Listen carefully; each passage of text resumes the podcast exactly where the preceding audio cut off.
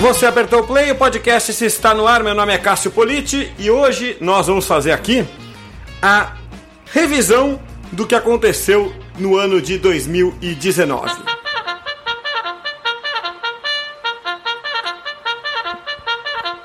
Essa é a mesma corneta que toca sempre aqui, mas é uma corneta que anuncia que a gente vai fazer a retrospectiva.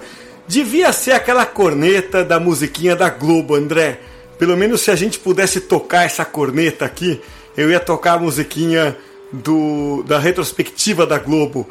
Mas é, como a corneta é gravada, vai ter que ser essa mesmo. Tudo bem com você, André Rosa?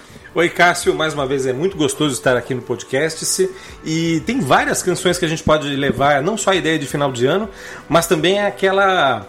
Uh, a gente pode de repente pensar no, no, ano que vem em, algum, em alguma música que remeta a, a, a, a previsões, né? Aquela música, por exemplo, que, que, que remeta a, a, a, aquele início de conversa, quando muitas vezes você ouve um pai de santo, ouve um bruxo, alguém que traga alguma coisa do tipo: olha, eh, no próximo ano vai acontecer isso, vai acontecer aquilo, e sempre tem aquela musiquinha de. É, é, como se fosse um, uma expectativa, né? como se fosse ligado a algo que virá, enfim.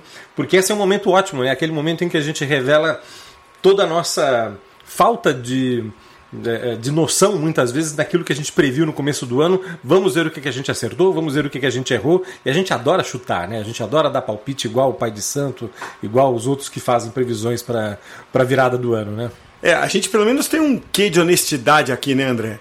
A gente já desde acho que de 2012 vem fazendo isso pela Tracto, agora pelo Comunix, em podcasts, que a gente vem dando os nossos chutes, dizendo o que, que vai acontecer é, mas a gente chega no ano seguinte e a gente diz: olha, acertamos ou erramos. Então, para o público que está aqui, é, a gente vai é, prestar contas agora. Né?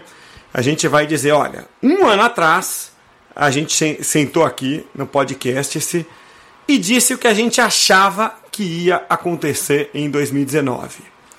E agora a gente senta aqui e vai prestar contas do que aconteceu ou que não aconteceu ou que parcialmente aconteceu. Aliás, eu fui mal educado em Feliz 2020, viu, André? Para todos nós, um 2020 com muito mais surpresas positivas do que negativas. É isso aí. Bom, então, feliz 2020 a todos que estão nos ouvindo também. Então vamos lá. É... Bom, a gente disse um ano atrás que pesquisa por voz seria uma tendência no ano de 2019. Então a gente dava isso como algo que é, poderia acontecer com muito mais intensidade, baseado em estudos como da National Public Radio, porque muitas pessoas, tanto nos Estados Unidos como aqui no Brasil, já faziam pesquisas por voz. E aí, acertamos ou erramos, hein, André? Acertamos muito. Eu diria que essa é uma questão que todo profissional de, de marketing precisa prestar atenção. É, não só em função da própria presença desse mecanismo nos smartphones, quem usa o, smartphone com, com Android, por exemplo, está muito acostumado a dizer ok Google. Aliás, eu peço desculpas porque ao falar ok Google já pela segunda vez eu devo ter acionado o celular de alguém. Né? É, a própria Siri da, da, da, Apple também tem esse, essa facilidade, muito, tem muito usuário bastante entusiasmado. E 2019 foi o ano em que a, a Amazon começou a comercializar no Brasil o Echo, que é o, o, o assistente de voz já com, com muito sucesso nos Estados Unidos e agora com sua versão em português. É muito provável, Cássio, que a gente consiga não só é, identificar é, uma presença maior, um interesse maior em organizações das mais variadas para entender como é esse mecanismo, como, que, como se dá essa relação entre um usuário procurar ou enfim, fazer algum comando de voz por meio de uma aplicação e isso de alguma forma ser traduzido em um comando ou até mesmo em algo que possa, uh, por meio de inteligência artificial ou algum outro artifício, indicar ou recomendar algum produto e serviço, né? É, esses assistentes por que não vão acabar de alguma forma trabalhando nesse sentido, né? É, e é também um caminho é, é, é, um caminho óbvio em relação a lidar com uh, usuários e voz, usuários e áudio. E nesse sentido, eu já emendo, Cássio, é, dentro do, do, da lista de, previsões para 2019, e essa é uma previsão que eu acho que desde 2005, 2006 aparecia no, no, na lista de previsões, né, a de que 2019 seria o ano do podcast no Brasil. É, tanto o podcast quanto os uh, assistentes de voz dão a exata dimensão do quanto áudio e do quanto a presença desse, dessa linguagem, do, do áudio, fez barulho em 2019, Cássio. Acertamos muito nessa previsão também de que seria o ano do podcast. Tanto que no Brasil aconteceu o primeiro evento do Spotify é, relacionado a podcasts aqui, que foi o Spotify for Podcast Summit, uh, for Podcasters Summit. Aconteceu em São Paulo agora em novembro. Tive a oportunidade de estar lá, um evento até relativamente fechado. E o Brasil é um dos países prioritários para podcast, porque tem o maior número tanto de ouvintes de podcast quanto de produtores de podcasts no mundo. Então, uh, isso se deu muito, André, porque o Spotify entrou de sola no jogo agora em 2019. O Spotify pretende ser o YouTube dos podcasts no mundo, tá? Isso se dá também porque essa é a única saída comercial ou financeira para o Spotify parar em pé. É muito caro o Spotify se manter vivo. Não é uma questão igual a de outras empresas, como é, o próprio Uber ou outras eh, startups, que às vezes se mantêm no negativo, até por uma questão de estratégia de mercado, até para se manter atraentes para investidores. O Spotify dá prejuízo real, porque ele tem que pagar direitos autorais. Então, o Spotify viu nos podcasts uma saída comercial e financeira interessante. Então, nós acertamos muito quando vimos ali uh, em 2018 uma tendência de podcasts para 2019. Bom, a gente falou também ali, André, que o WhatsApp iria se tornar uma plataforma de anúncios. E aí, é... vamos rodar aqui aquela, uh, aquela frase célebre do Faustão? Errou! pois é, eu não acho que a gente tenha errado, Cássio. Eu talvez acho. a gente tenha, talvez a gente tenha se antecipado. Que dá na mesma. é mais ou menos assim. É, é, olha, como todo mundo morre um dia, né? É, alguém vai morrer em 2019. Tá. acho que é mais ou menos essa linha. Tá, então, morreu, então, então é. eu vou prever a minha morte. Eu vou morrer um dia. Tá, a previsão que eu espero acertar que não vai ser em 2020. É. Nem a minha, nem a sua, nem de ninguém que está nos ouvindo, Olha nem só. nenhum parente próximo, tá Olha bom só, assim? É, é, eu acho ótimo. Ah, de toda forma, talvez aí tenha havido um excesso de expectativa. Vai. Na verdade, deixa eu, deixa eu fazer aqui uma É. meia-culpa. O, o, o, o- não, uma meia-culpa não, deixa eu me defender aqui. O WhatsApp chegou a anunciar e dá toda a pinta de que lançaria é, globalmente e, e em larga escala a plataforma de anúncio tão popular quanto o Facebook e tal. E, e tava, tinha data marcada para isso, fevereiro de 2019, e não aconteceu. Vai acontecer. Agora, você vai se arriscar a dizer quando, André? Não, eu sequer consigo arriscar a pensar nos próximos passos que o Facebook, que mantém o WhatsApp, que mantém o Instagram. ah, qual o próximo passo dessa grande empresa de, de mídia? De, a gente fala empresa de tecnologia, mas Facebook e Google são empresas de mídia, né? Mais do que.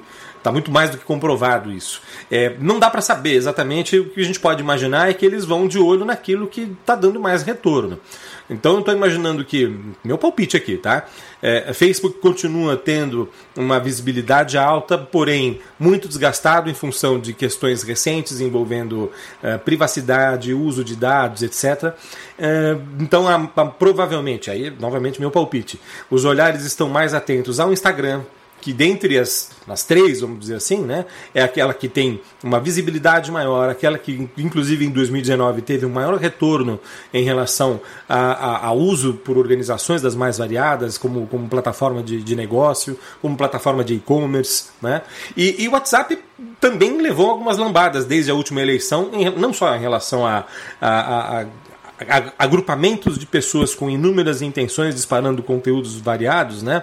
É, que dão, entre outras hipóteses, a, a ideia de que você pode vai, determinar ou até mesmo indicar resultado de, de algum processo eleitoral. Isso nunca aconteceu no Brasil, aconteceu na Índia. É, então é preciso prestar atenção. O WhatsApp tem esse esse olhar, digamos, negativo do, do mundo exterior ao, ao, próprio Facebook, e talvez por isso eles tenham dado uma, uma segurada na questão do, do, WhatsApp como plataforma de, de negócio. É a minha visão, é uma visão um pouco acadêmica, meio professoral, Cássio. Você de repente pode ter uma outra visão mais mercadológica em relação não, a não, concordo. Só para deixar claro então para quem está nos ouvindo, nós dissemos um ano atrás então que o, o WhatsApp ia lançar a sua plataforma de anúncios e ela ia se tornar muito importante no mercado. Isso não aconteceu. Duas outras previsões que a gente fez, que o remarketing seria mais usado que palavra-chave, isso é, cresceu, mas não sei nem dizer se foi mais usado ou não, então eu vou deixar ali numa zona meio cinzenta. E os chatbots seriam uh, usados ou incorporados definitivamente por empresas na interação com o público.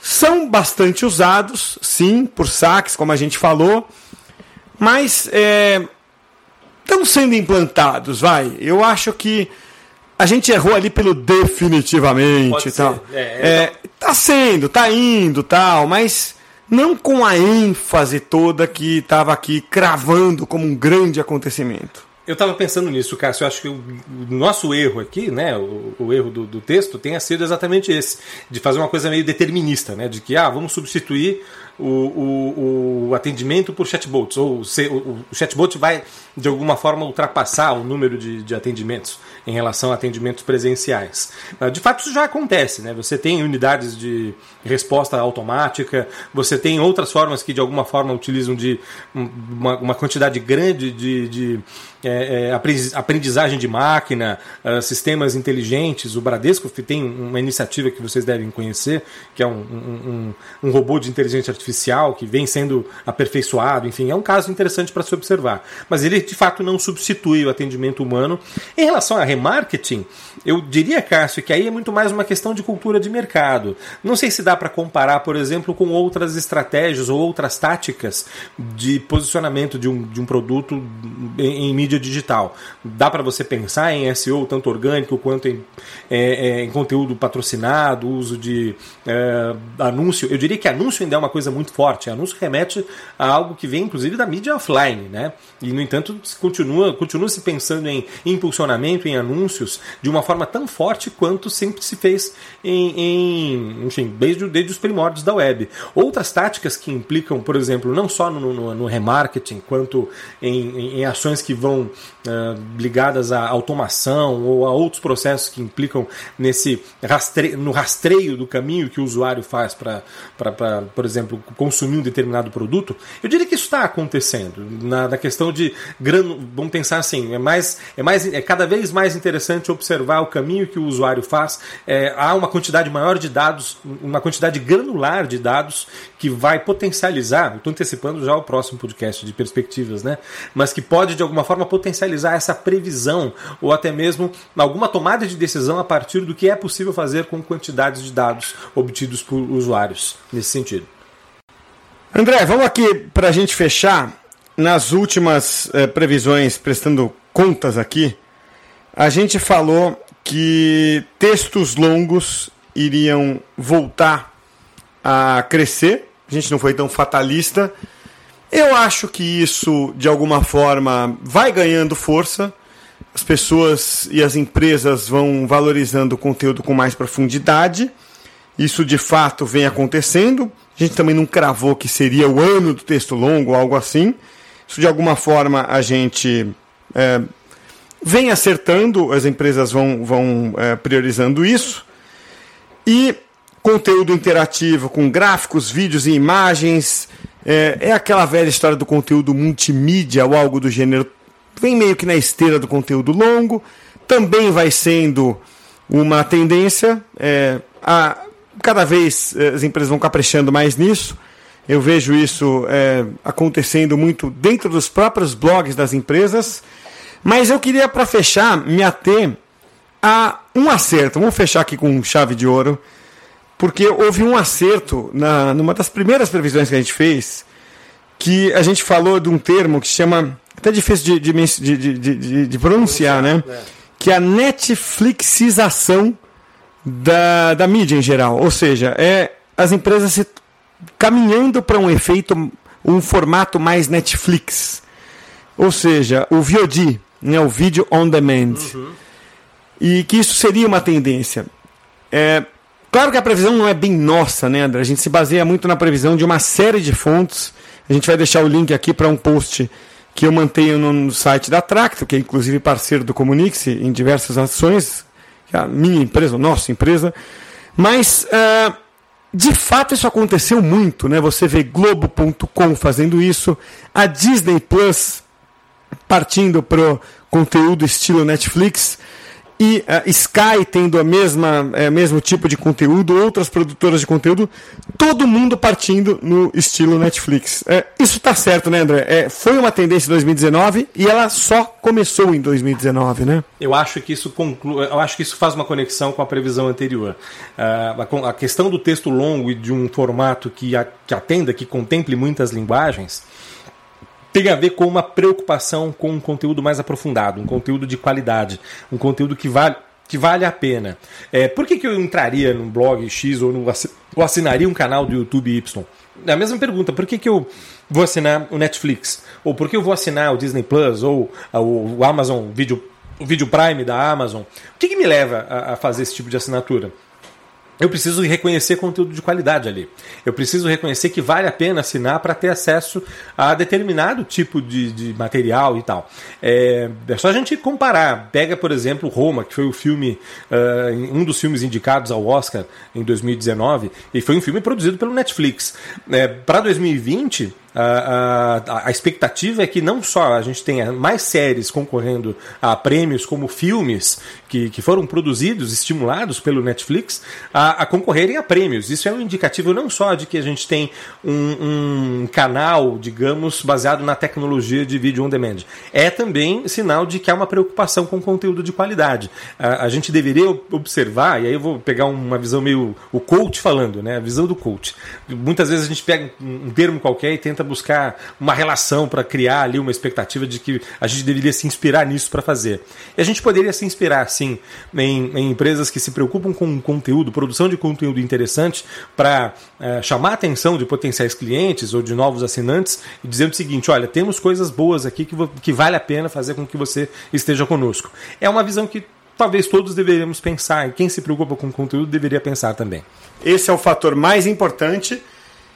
E Junto a isso vem também algo que é importante é, também, num segundo plano, que é o fato de que o controle do tempo e de em que momento você vai consumir aquele conteúdo fica na mão do telespectador ou do público.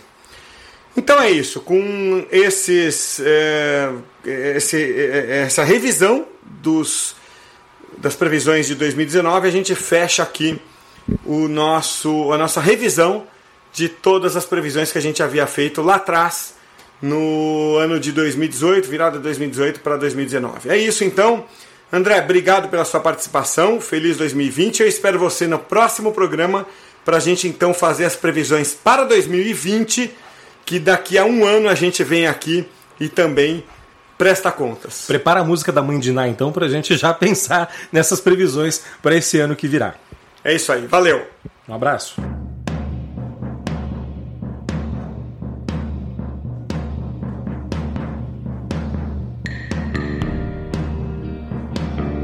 Sempre é muito bom o bate-papo com o André Rosa, né?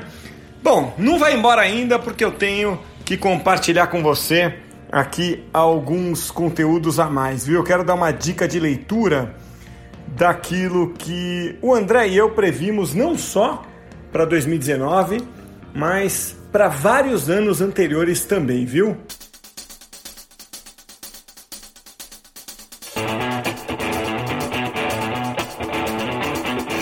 E agora eu tenho um recado para você, já que estamos em 2020 finalmente. E o recado é o seguinte: olha, chegou o ano para você trabalhar com marketing de influência na sua empresa.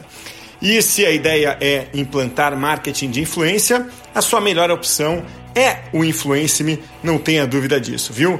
Porque o Influence-me tem a solução completa. O Influence-me tem a plataforma que trabalha com inteligência artificial, tem robôs que fazem toda a varredura da internet para você, buscando sempre os melhores influenciadores para sua campanha.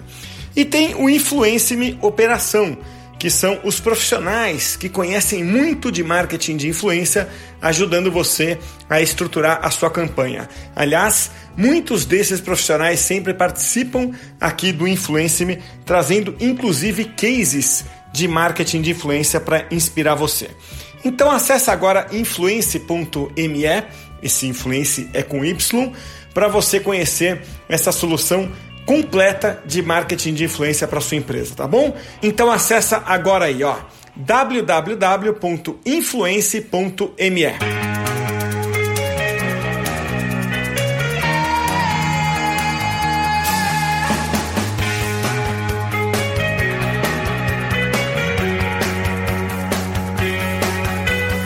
Você sabe que eu tenho feito essas previsões com o André Rosa em diferentes eh, lugares, né? Diferentes podcasts há muito tempo, sabe? E eh, a gente fez em um podcast antigo que a gente tinha, depois num podcast da Tracto, que é a empresa parceira aqui do Comunix, que é minha empresa, né? E mais recentemente aqui no podcast, tá? Mas o curioso é que nesses diferentes podcasts a gente tem feito essa brincadeira de prever o que viria no ano seguinte e depois tirar a prova do que a gente acertou e errou desde 2014. Né? Então já é o quinto ano que a gente faz isso e a gente registra por escrito esse histórico. Tá? Então é, a gente tem registrado isso num post que eu vou deixar aqui na descrição do podcast para você. É tracto.com.br barra tendências de marketing. Dá uma olhada lá porque é muito curioso. Você vai ver que, por exemplo, em 2015, a gente dizia lá que o Content Shock seria uma tendência né, para o ano que entraria. Tá? É, depois a gente trouxe é, tendências é, como geração de leads também para 2015. É, é, a gente falava já em 2015 como podcast, é, como uma, uma possível tendência. Em algum momento a gente falou que o Google Plus terminaria, que o Google compraria o Twitter e aí a gente errou. Né? Então é uma delícia passar ali pelo histórico e ver tudo que a gente registrou. E a gente nunca mexeu, tá? A gente nunca apagou as previsões anteriores porque a gente gosta de ver o que a gente imaginava no passado, tá bom?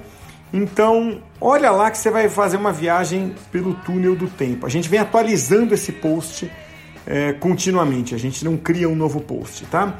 Então eu vou deixar aqui esse link, tá? É, para você acessar e fazer uma pequena e rápida viagem no tempo com a gente. Bom, um ano atrás, no dia 26 de dezembro de 2018, a gente então fez esse mesmo podcast falando das tendências que a gente apostava para 2019. E aliás, a gente usou essa mesma música no encerramento daquele podcast que foi o podcast esse de número 75. Volta lá e ouve se você quiser, porque é o podcast que a gente fez as previsões que hoje a gente tirou a prova, tá bom? Então é com aquela mesma música que a gente usou naquela ocasião, a música que celebra o ano novo do YouTube, New Year's Day, que a gente encerra o podcast de hoje. Feliz ano novo para você e até a próxima, hein?